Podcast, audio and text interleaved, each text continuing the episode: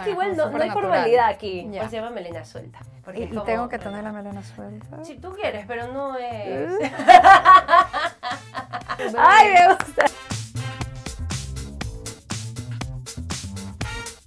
Bienvenidos y bienvenidas a Melena Suelta. Mi nombre es Belén Montero y el día de hoy tenemos una conversación súper divertida. Yo, yo espero, yo creo que sí, de ley.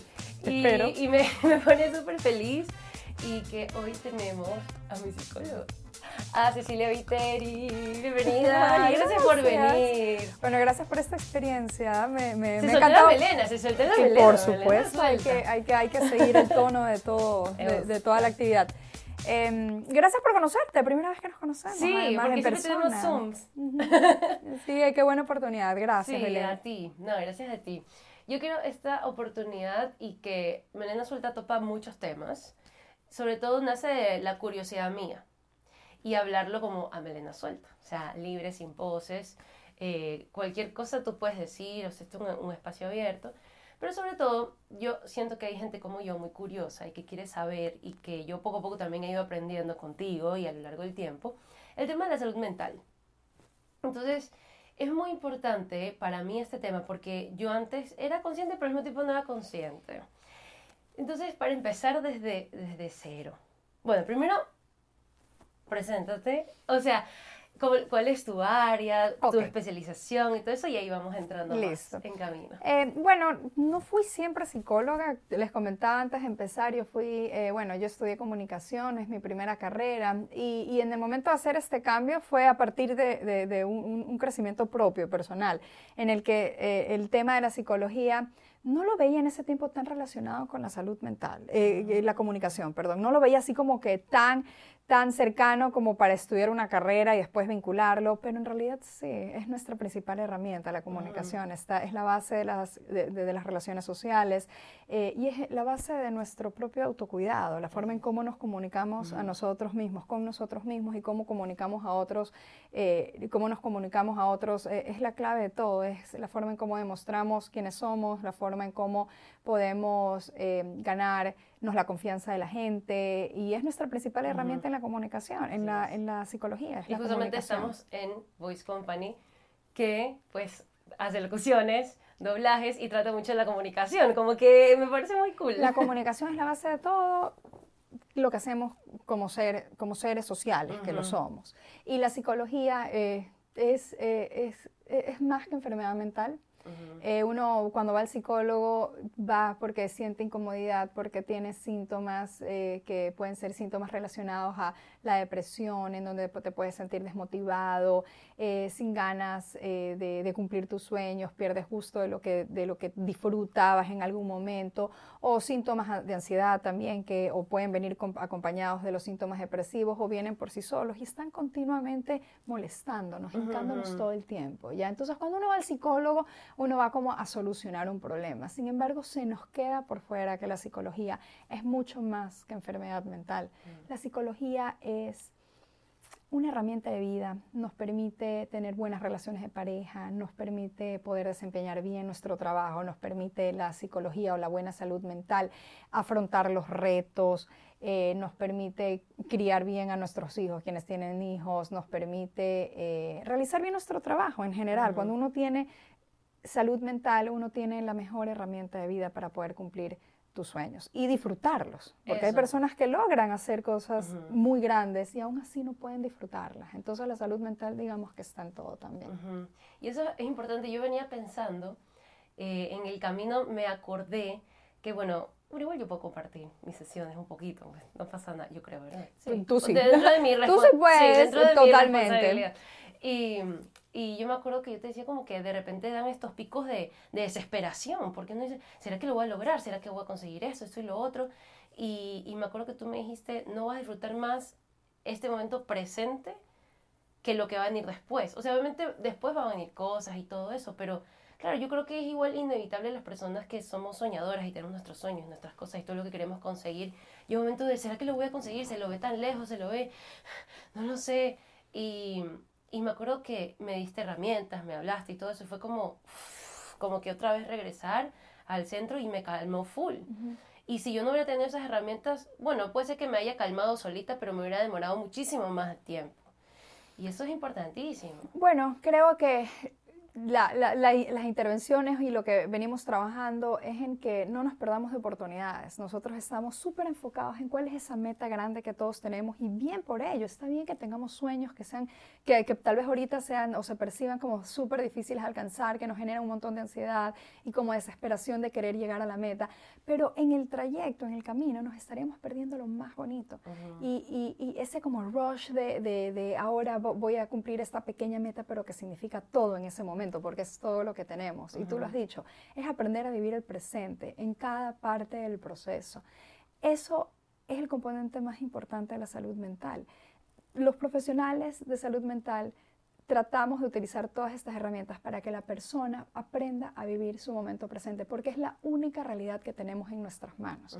Es lo único en lo que podemos interceder, es ahora, es en este momento. Yo tengo planes después, tengo problemas todo el tiempo, tú también tienes en tu cabeza un montón de cosas, pero en este momento somos tú y yo, esperando poder mandar un mensaje pero es este momento exclusivamente. No está en mi mente eh, lo que tengo que llevar a la casa, mis hijos, los planes que tenemos más tarde, los problemas, lo que se viene la próxima semana. Es en este momento en el que tú y yo estamos hablando lo que convertimos que sea una oportunidad.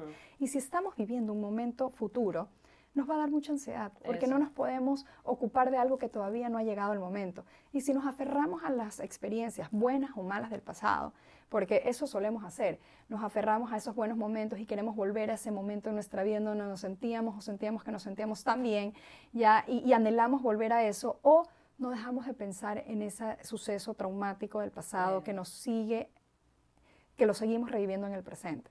Y eso es en lo que yo trabajo. Me preguntaba sobre mi especialidad. Mi especialidad es la psicotraumatología. Es eh, el estudio de cómo nuestro cerebro cambia a través de sucesos fuertes de la vida, que se convierten en sucesos traumáticos. Físicamente, la estructura de nuestro cerebro, cuando tenemos estos momentos de impacto, dígase eh, un robo, que a cualquiera le puede pasar, la muerte de un ser querido, eh, algún tipo de violencia, abuso de todo tipo, eh, ocurre mucho más seguido de lo, que, de lo que nosotros podemos entenderlo. Si yo no hubiera estudiado la psicotraumatología y si, y si no eh, difundiera que sé cómo recibir a personas como, por ejemplo, con abuso sexual, no me enteraría de casos de abuso sexual cercanísimos a mí, que si no fuera psicóloga no hubiera, nunca lo hubiera sabido pero es tan común, se presenta en unas estadísticas tan alarmantes que fue lo que me motivó a estudiar esta, esta especialidad. Sin embargo, no todos los traumas, los llamamos traumas de T mayor, son los únicos que nos generan incomodidad y malestar en las personas. Existen traumas que van moldeando nuestra vida, que son como traumas de T chiquita, experiencias de la vida, forma en cómo nos, eh, la forma en cómo nos criaron, cómo nos trató un maestro, eh, fracasos escolares, eh, momentos en los que nos sentimos muy eh, vulnerables o expuestos ante otras personas. Y, y, aquí entran situaciones como que se filtró una foto tuya, ¿qué pasa? Bueno, pasa, no, no viví mi adolescencia con, eh, con redes sociales o esta facilidad de intercambiar imágenes, la rapidez. Ya, eso, eso es un trauma, ¿no? no es un abuso sexual, pero es un trauma tremendo para la persona que lo vive.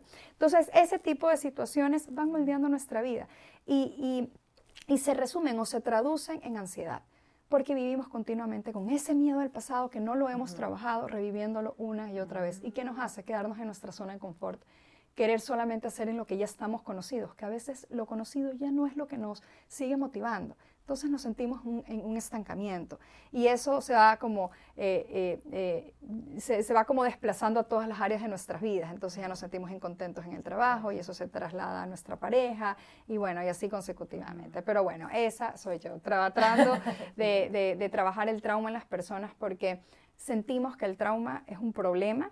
Sin embargo no hay éxito, no hay crecimiento, no hay transformación si es que no hay trauma. Mientras más la persona trabaje sus traumas, tiene más oportunidades de crecimiento. A veces yo digo, no he sido suficientemente traumatizada para llegar al éxito que quiero en algún día. ¿Me explico? O sea, yo, ahorita que estamos hablando de eso, me, me salen 10.000 preguntas, pero este, yo cuando era más pequeña, entonces yo veía las vidas de toda esta gente que tiene éxito. Steve Jobs, eh, no sé, Steve Jobs. Por nombrar millones. Hay millones.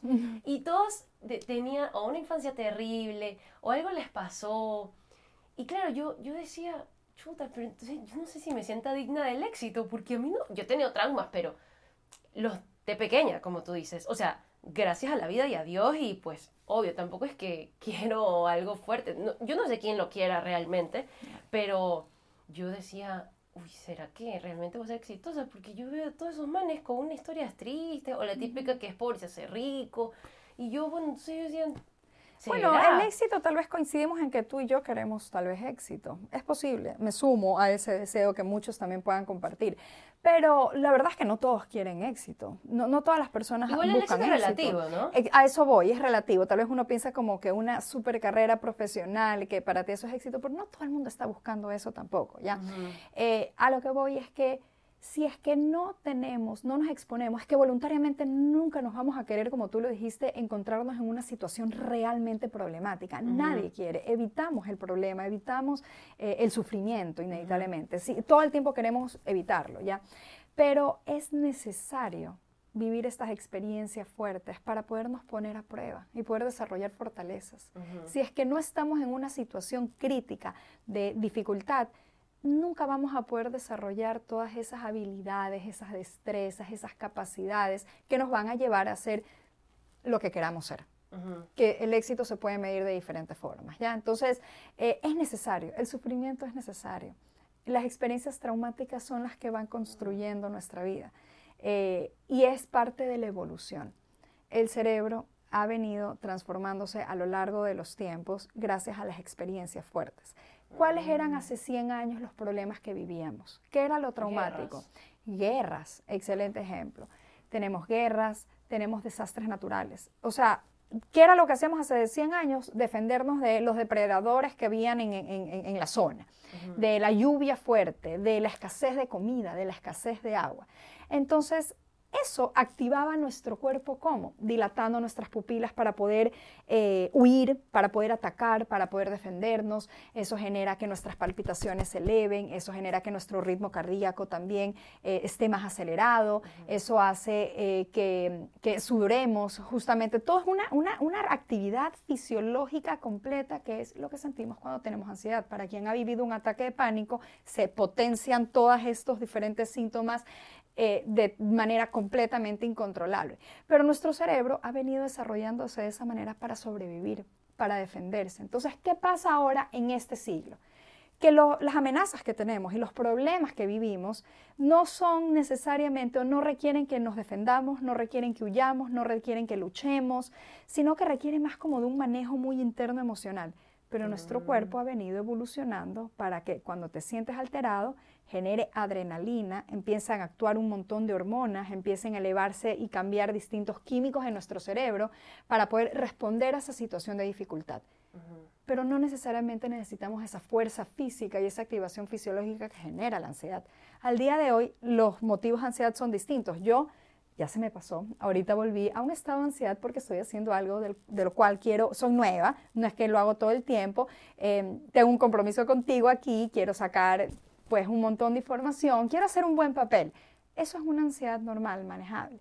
Pero al día de hoy, este tipo de situaciones que nos exponen ante otras personas, que nos exponen a nuestros propios miedos, generan estos síntomas muy incómodos e incomprensibles para la persona porque activa todo tu cuerpo ya, que es la ansiedad. La ansiedad, aparte de ese pensamiento continuo, rumiante, que, no se te va a ningún lado, que te echa para atrás, que te deja inmóvil, que no te permite como salir y, luchar en el sentido como que salir y, enfrentar tus retos, eh, viene acompañado con una activación fisiológica que nos enferma. Mm. Ya, la ansiedad y la mala salud mental empieza a alterar la forma en cómo funciona nuestro cuerpo y empieza a alterar nuestra salud. No es solamente la salud mental, es la salud física. La salud mental además es la salud física de nuestro cerebro. Entonces va completamente, estrechamente de la mano. Eso yo sí me acuerdo en la primera sesión que tú me dijiste y yo me quedé un poco como, ah, porque, eh, claro, tú me dijiste la salud mental también es física. Y yo me quedé loca porque, claro, yo pensé que solo se quedaba aquí, pues. Sabía, obviamente, de que las, los pensamientos y la mente, todo eso te puede provocar luego cosas físicas, ¿no? pero ya al punto de, entonces no sé, ya cuando tú hablabas y todo eso fue como mi, mi, mi cabeza estaba, a mí me encanta la información, entonces yo estaba así como fascinada. Y entonces, a ver, con lo que tú estás hablando, el cerebro cuando nace ya, por ejemplo, nace de tal forma. Pero ese cerebro de ese niño que nace viene con eh, forma parecida ADN de los padres, de abuelos, todo eso. y durante el tiempo ese cerebro de ese niño, de esa persona, se va transformando según las cosas que va a tener. Literalmente se puede ir literalmente moldeando. Literalmente pero es porque a lo largo de nuestra niñez, hasta aproximadamente los 21 años, y hay estudios que demuestran que inclusive más, el cerebro se sigue desarrollando. Por eso es que la mayoría de edad coincide con los 21 años en muchísimos países, mm. porque se supone que tu cerebro ya tiene la madurez suficiente para poder responder ya con, de manera racional. Esa gente que se casaba a los 18 y el cerebro no estaba ni formado. Exacto. Entonces las experiencias que tú vas viviendo a los cuatro años, antes de nacer, no digamos a los cuatro, desde antes de nacer, eh, porque tenemos una genética, es epigenética. Nosotros vamos trasladando la forma en cómo responden eh, estos distintos genes ante el mundo, ¿ya? Y eso se va aprendiendo para nuestra propia defensa, ¿ya? Entonces, eh, a medida que el niño va creciendo, el, por supuesto que el cerebro va cambiando, pero va siendo moldeado por las experiencias que va viviendo y ahí va aprendiendo cómo responder ante los problemas de la vida. Entonces, si tenemos una familia en donde hay mucha violencia, en donde hay mucha agresión, en donde los problemas se resuelven a gritos, ese cerebro está estresado y va a empezar a funcionar de manera muy reactiva cuando sea grande. Entonces, ante los problemas de la vida, va a empezar a estar hiperactivo y va a responder de manera defensiva. Y por eso es que tenemos una sociedad en donde nuestro primer principal problema, el problema de fondo es la violencia. Vemos la, la, violencia en las escuelas, vemos la violencia en casa, vemos la violencia contra nosotros mismos, vemos la violencia en la sociedad. En las redes. En las redes, tremendamente. está terrible. Atrás de la violencia, atrás de todo ese daño, atrás de la persona que, que, que te apuntala con el dedo, que habla mal de ti, hay mucho dolor, hay violencia atrás. Entonces, cuando entendemos que el que nos hace daño es porque tiene un dolor mayor todavía dentro, empezamos a ser más compasivos y empezamos a ser más empáticos con otros y empezamos a liberar también muchísimo dolor que nos han hecho otras personas. Eso.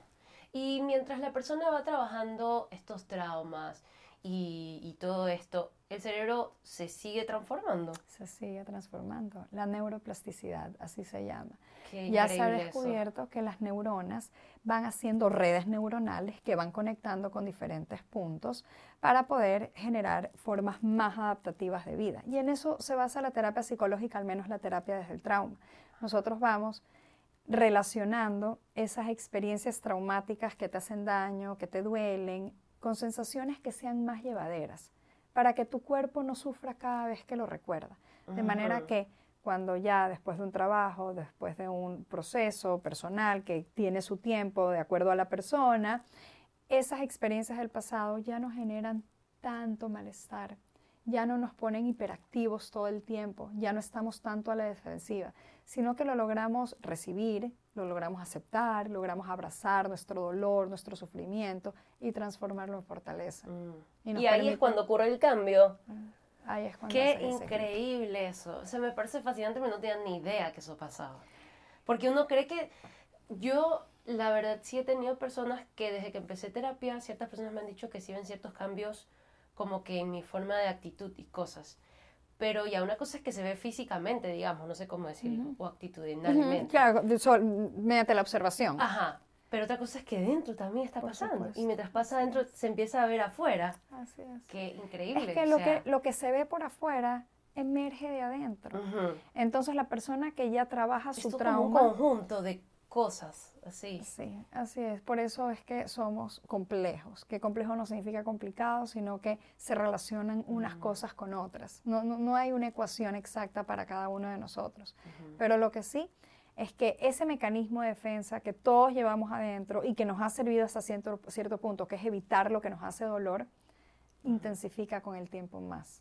Nos ayuda a sobrepasar un momento específico de nuestra vida, ese dolor, por ejemplo, un duelo, ya evitar pensar en la persona fallecida, eh, tratar de evitar los lugares que compartías con la persona.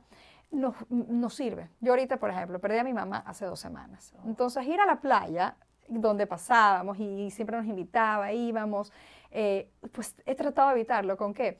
Tengo un podcast, tengo paciente, hasta el momento en que digo, pero bueno, ¿hasta cuándo más voy a, voy a poder evitar esa situación? Vamos a enfrentarlo, voy a llegar, me va a dar dolor, probablemente llore, probablemente sienta ira, necesito expresar mis emociones ante este trauma que es la pérdida de un ser querido, peor de tu madre, y afrontarlo. Con total apertura y vulnerabilidad, porque eso es lo que me va a hacer a mí más fuerte. Pero cuando recibir este dolor. Lista, quizás. Cuando esté lista, exacto. Porque tampoco es de apresurarnos, no, Es peor. No, pero me sirve evitar el dolor mm. porque necesito enfrentar mis responsabilidades, necesito ir al trabajo, necesito cubrir, necesito ver, resolver qué fue lo que mi mamá dejó, o sea, tengo que hacer muchas cosas y me sirve evitarlo pero en algún momento tengo que abrazarlo, en algún momento tengo que exponerme, en algún momento tengo que hablar.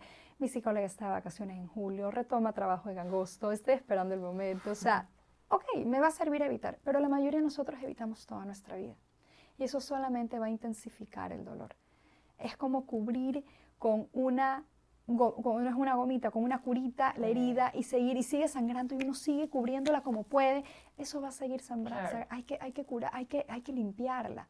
Y hay que quitar esa curita que hace que sangre más y que te duela más y que puedas curar esa herida para que después empiece una cicatrización. Así es. Y no se va a borrar. Ahí va a quedar una cicatriz que me va a recordar que pude vencer ese dolor y me va a permitir ser más fuerte. Wow. Entonces, bueno, tú, tratas muchos traumas de, gente. Bueno, creo que en sí los psicólogos la mayoría. sí, yo, claro, así es. Este es tal vez un enfoque, pero, pero pues todos vamos desde diferente forma a trabajar el trauma. ¿Y, eso te trauma a ti? ¿Ver tanto trauma? Ay, no. ¿O al inicio? No, nunca. ¿Nunca? No, yo creo que... O impresión, como de escuchar cosas súper fuertes. No, a mí solamente, y siempre lo digo, eh, las personas que llegan a mí llegan con traumas, inevitablemente. Pero no es que me buscan diciendo, voy a trabajar mi trauma. Me buscan porque tienen síntomas de ansiedad, depresión, porque terminaron con la pareja. Porque... Y eso ahí. Exactamente. O sea, una vez que llegas eh, desarrollas este ojo clínico, ya sabes más o menos patrones conductuales y ya sabes por dónde, por dónde va la cosa. Y, hay mucho maltrato, hay, mucho, hay mucha violencia desde niños, ¿no? Entonces, las personas que llegan más o menos tienen mi edad, ya algunos mayores, algunas menores como adolescentes, pero no importa la edad. Em, son personas que termino admirando tanto porque solamente yo conozco qué hay atrás de esa persona, ya desde una forma distinta, ya eh, y, tengo eh, exitosas mujeres en podcast y en stand-ups, tengo gerentes, tengo madres violentadas con niñas violentadas y que encuentro una fortaleza, unos recursos atrás de estas personas que solamente me genera muchísima admiración. Y, me hace aterrizar todos los días, me hace aterrizar al, piso porque me expone a problemas que son más fuertes que los míos, en, todos los, en la mayoría de los casos, o en todo caso el sufrimiento que está viviendo la persona es mucho más intenso del que yo esté, esté viviendo, porque cuido de mi salud mental. Porque responsablemente todo profesional de salud mental tiene que atravesar su propio proceso para que no me activen las situaciones de tu vida, de tu historia, que puedo vincularme hasta cierto punto con muchas cosas que tú puedas traer. Entonces yo tengo que mantenerme muy objetiva para poder recibir tu dolor y poder trabajar en él.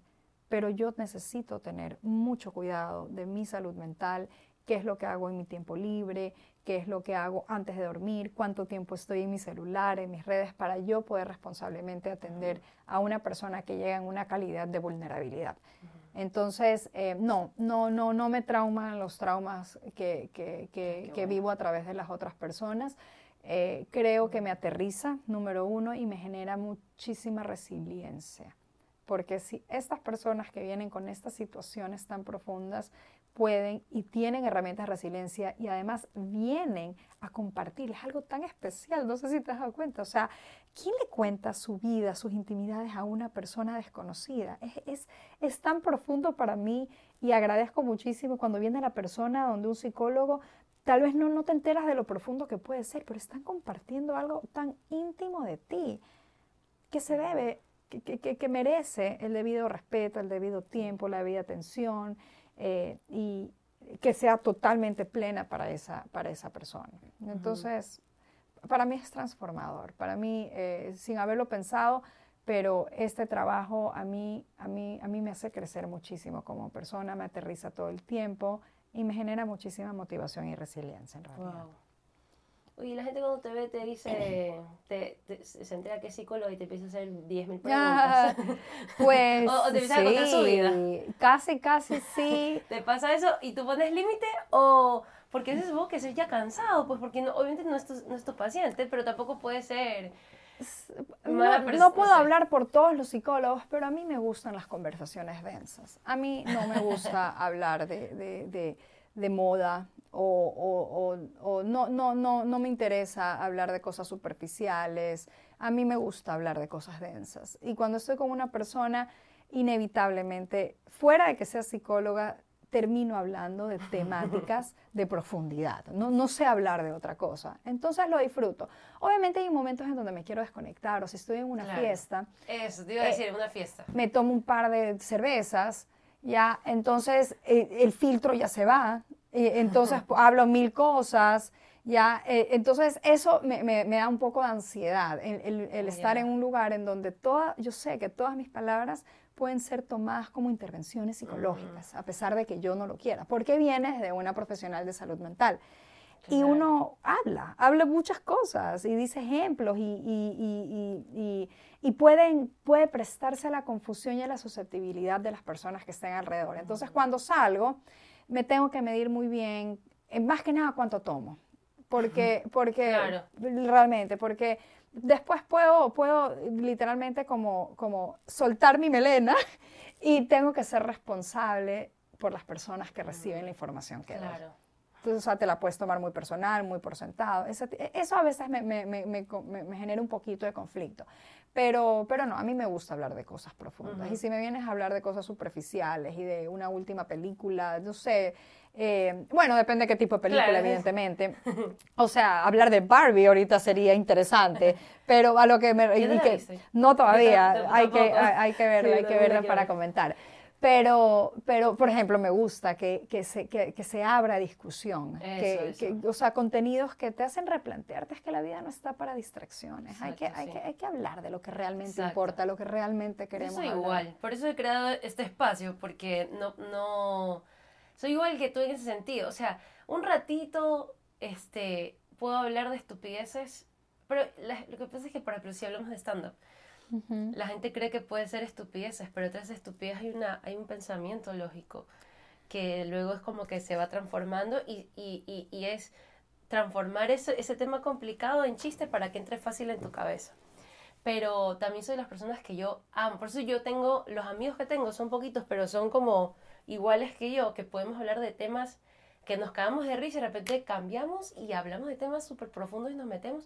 Y sabes lo que a mí me pasa, que yo voy a un lugar y de repente, porque estaba, yo estaba en el box y el profesor de la nada, no sé, yo soy como, yo creo que soy una persona tranquila, alegre y que trato bien a la gente, no, nunca trato mal, si trato mal es porque realmente me hiciste algo y y ya te estoy, me estás jodiendo, entonces te voy a joder. Pero, pero, pero, y el man de repente se empieza a abrir conmigo.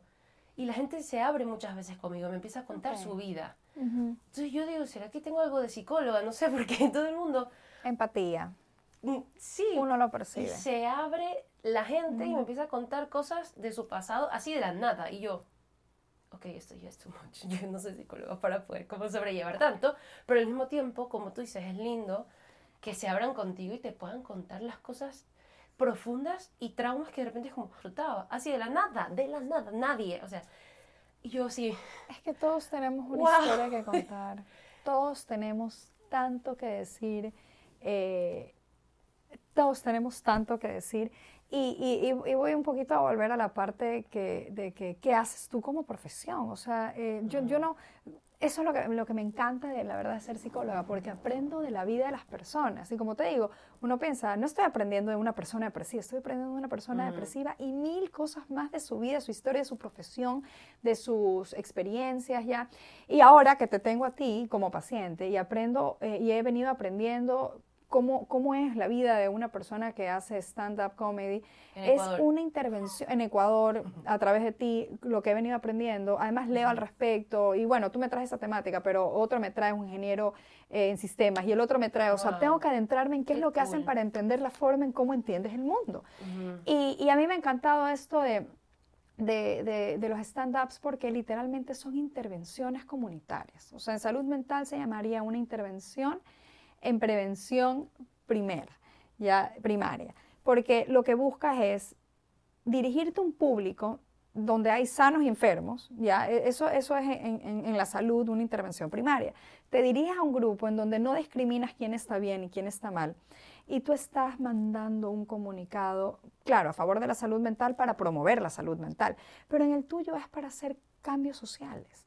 Lo que tú estás diciendo y lo que entiendo por el contenido que me has compartido, que tú, que tú utilizas para tus stand-up comedy, son temas sociales, son temas culturales, son temas personales. Entonces, cada persona que acude a, a, este tipo de espectáculo se lleva un mensaje adentro y tú generas un cambio en cada una de esas personas. Y no solamente es lo que tú comunicas como, como este script que tú puedes diseñar y que tú elaboras, no, no, no, no viene de la nada, viene de una historia personal, viene de muy adentro de ti, viene de tus entrañas. Entonces, por eso, como en todas las personas, pero una persona como tú, que, que se dedica a este tipo de actividad, tiene que hacer un trabajo personal para que puedas manejar las emociones y la susceptibilidad que se puede dar al tú estar expuesta, porque tú te expones a un público que tiene mucho dolor y que se puede identificar con lo que tú dices y que se puede sentir ofendido también. Sí, Entonces tienes que tener un trabajo porque tú estás ahí en una intervención que genera cambios. O sea, es una vaina seria la que tú tienes en tus manos. no, es cualquier cosa. No es hacer un arreglo. Es bonito como lo dices, gracias. Y, y sí, cada, cada vez me doy cuenta y en algún momento lo tenía en cuenta, pero cuando tú me dijiste eso, después de ese suceso que, que tuve hace tres semanas, no sé, o cuatro, y, y, eso sí me marcó mucho y claro, yo te dije, por favor, tengamos una sesión porque sí fue muy fuerte. Y claro, tú me dijiste todas esas cosas y dije, wow, o sea, claro, yo sabía que lo que hago tampoco es como, sí es algo importante, pero no sabía, claro, tú ya lo pusiste en palabras psicológicas y, y, y más así yo como, wow, es súper bacán lo que, lo que hago. Me gusta, aparte de hacer reír porque me divierte, es sabiendo que es un servicio. Es un servicio. Es un servicio. Eh, y, lo que tú dices, porque es stand-up comedy, no sé si hay stand-up drama, no, tengo idea, pero el que encima es, es, o sea, eh, es un recurso terapéutico el humor, es poner una situación conflictiva que muchos podemos estar compartiendo, hasta cierta medida todos, ya, pero tal vez unos más conscientes que otros, eh, que atrás de, de, de, eso genera una liberación a través de la risa y del humor, porque hay que aprender a vivir con ello. Me gusta el tema de la liberación. Para mí la risa libera un montón. El, poder dedicarnos a algo que, que tenga sentido para nosotros. Exacto es hasta un privilegio. Hay muchos que no, no han tenido, no, no, no, no, pueden elegir qué hacer porque la situación no se presta. Realmente esto es un privilegio, el hacer algo que, que, realmente amas y que puedas vivir de ellos no es para cualquiera, no se dan todas las personas.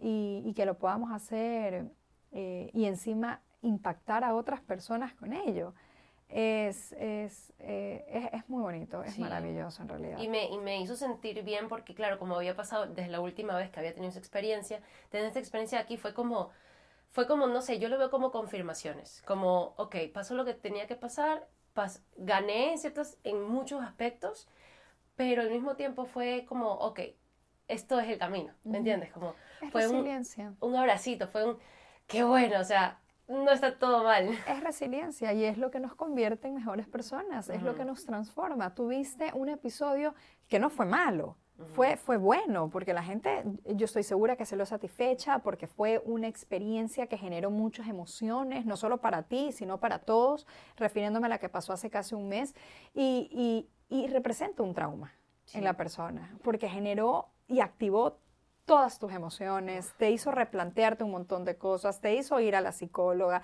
te hizo hablar, te hizo llorar, te hizo gritar, o sea, te generó un, fue un impacto fuerte, ¿ya? ¿Qué es lo que tú hiciste? Transformarlo en una oportunidad de crecimiento. Porque cuentas con los recursos. Y has venido adquiriendo recursos de que eres una niña, tus padres te los han venido dando, las personas con las que te juntan, tú me dices estos amigos muy cercanos con los que compartes, o sea, eso ya es tu red de apoyo. O sea, no estás sola, estás súper armada y tuviste la, la, la, capacidad y valentía de coger y reconstruir todo y volver a exponerte nuevamente ante un público y hacerte más fuerte, más segura. Sí, porque dije, claro, también es que yo soy mucho de, bueno, quizás de, de, mi familia, de mi mamá también, que es muy de, no me voy a dejar y no me voy a quedar ahí. Es como, voy a darle, claro, en el momento cuando me sienta lista, tampoco como tú dices, es como obligarte a. Claro. Sin embargo, el trauma, acuérdate que genera resiliencia y el trauma transforma. Entonces, por eso tú ves que no todas las personas de la comunidad LGBT son violentos y andan matándose unos con otros, para nada. ¿Qué genera? Más empatía. Tienes más la oportunidad, siendo de la comunidad LGBT, de ser más empático, de respetar más no solamente los derechos de las personas, sino inclusive los derechos del medio ambiente. De, los animales. De, los animales. Te vuelves más empático te vuelves más empático con todo. Entonces ahí está ese factor tan importante que trasciende ante todo, que es la resiliencia, la capacidad de que a pesar de haber sido agresivo, no te conviertas en el agresor, sino que seas más empático y tengas más compasión por otros, justamente porque tú has sido agredido.